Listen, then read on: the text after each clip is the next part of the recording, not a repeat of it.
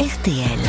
Entrée dans l'histoire. Bonjour Laurent Dutch. Bonjour Amandine, bonjour Yves. Bonjour Laurent. Aujourd'hui, vous nous parlez d'une célèbre bataille, une bataille qui a eu des conséquences sur notre porte-monnaie jusqu'aux années 2000. Oui, aujourd'hui, nous allons parler de la bataille de Poitiers. Ah, la bataille de Poitiers, 732 si je ne m'abuse, quand Charles Martel arrête les Sarrasins à Poitiers. Ah non, non, non, non, pas celle-là, pas celle-là. L'autre, l'autre bataille de Poitiers, celle du 19 septembre 1356, quand les Français n'arrêtent pas du tout les Anglais à Poitiers. Oui, aujourd'hui, c'est un triste anniversaire. C'est l'une des pires défaites militaires de notre histoire. Je résume.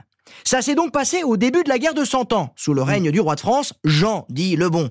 En face, on a le roi d'Angleterre, Édouard III, qui revendique la couronne de France au nom de son grand-père, le roi de France Philippe le Bel. Et donc c'est cette querelle d'héritage qui a provoqué la terrible guerre de Cent Ans. Oui, et ça a été terrible, surtout au début, pour nous, les Français, en 1346. On se prend deux bonnes dégelées à Calais et à Crécy. Donc dix ans plus tard, le 19 septembre 1356, le roi de France prépare sa revanche et il rassemble une grande armée dans les environs de Poitiers. C'est le choc des titans. Ah oui, alors là, clairement, imaginez le tableau.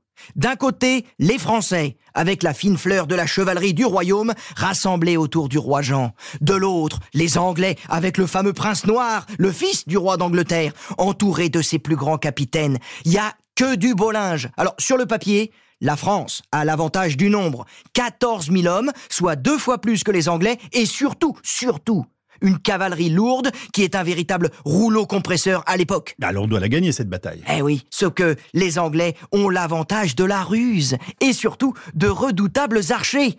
Ils vont se retrancher sur un petit plateau, le plateau de Maupertuis, qui, comme son nom l'indique, Maupertuis, veut dire mauvais passage, passage étroit, ce qui annule l'avantage du nombre et ce qui gêne considérablement la cavalerie. Bon alors malgré tout, au début, les Français, on domine, mais euh, on finit par être repoussé. Et quand une pluie de flèches s'abat sur les troupes, c'est la débandade, la déroute. Les Anglais se lancent alors dans une furieuse contre-attaque et on se fait laminer. Bon, on imagine que les conséquences ont été lourdes. Ah là là oui, un, un désastre. Le roi de France lui-même est fait prisonnier et emmené en captivité en Angleterre. Il ne sera libéré qu'en 1360 avec le traité de Bretigny qui va donner une bonne partie de la France aux Anglais. Hein. Et alors c'est une bataille qu'il faut absolument oublier, nous, Eh oui, eh bien sûr, sauf que cette bataille, on va pas du tout l'oublier, à cause d'une conséquence inattendue, la création de notre ancienne monnaie. Non. Le franc, oui.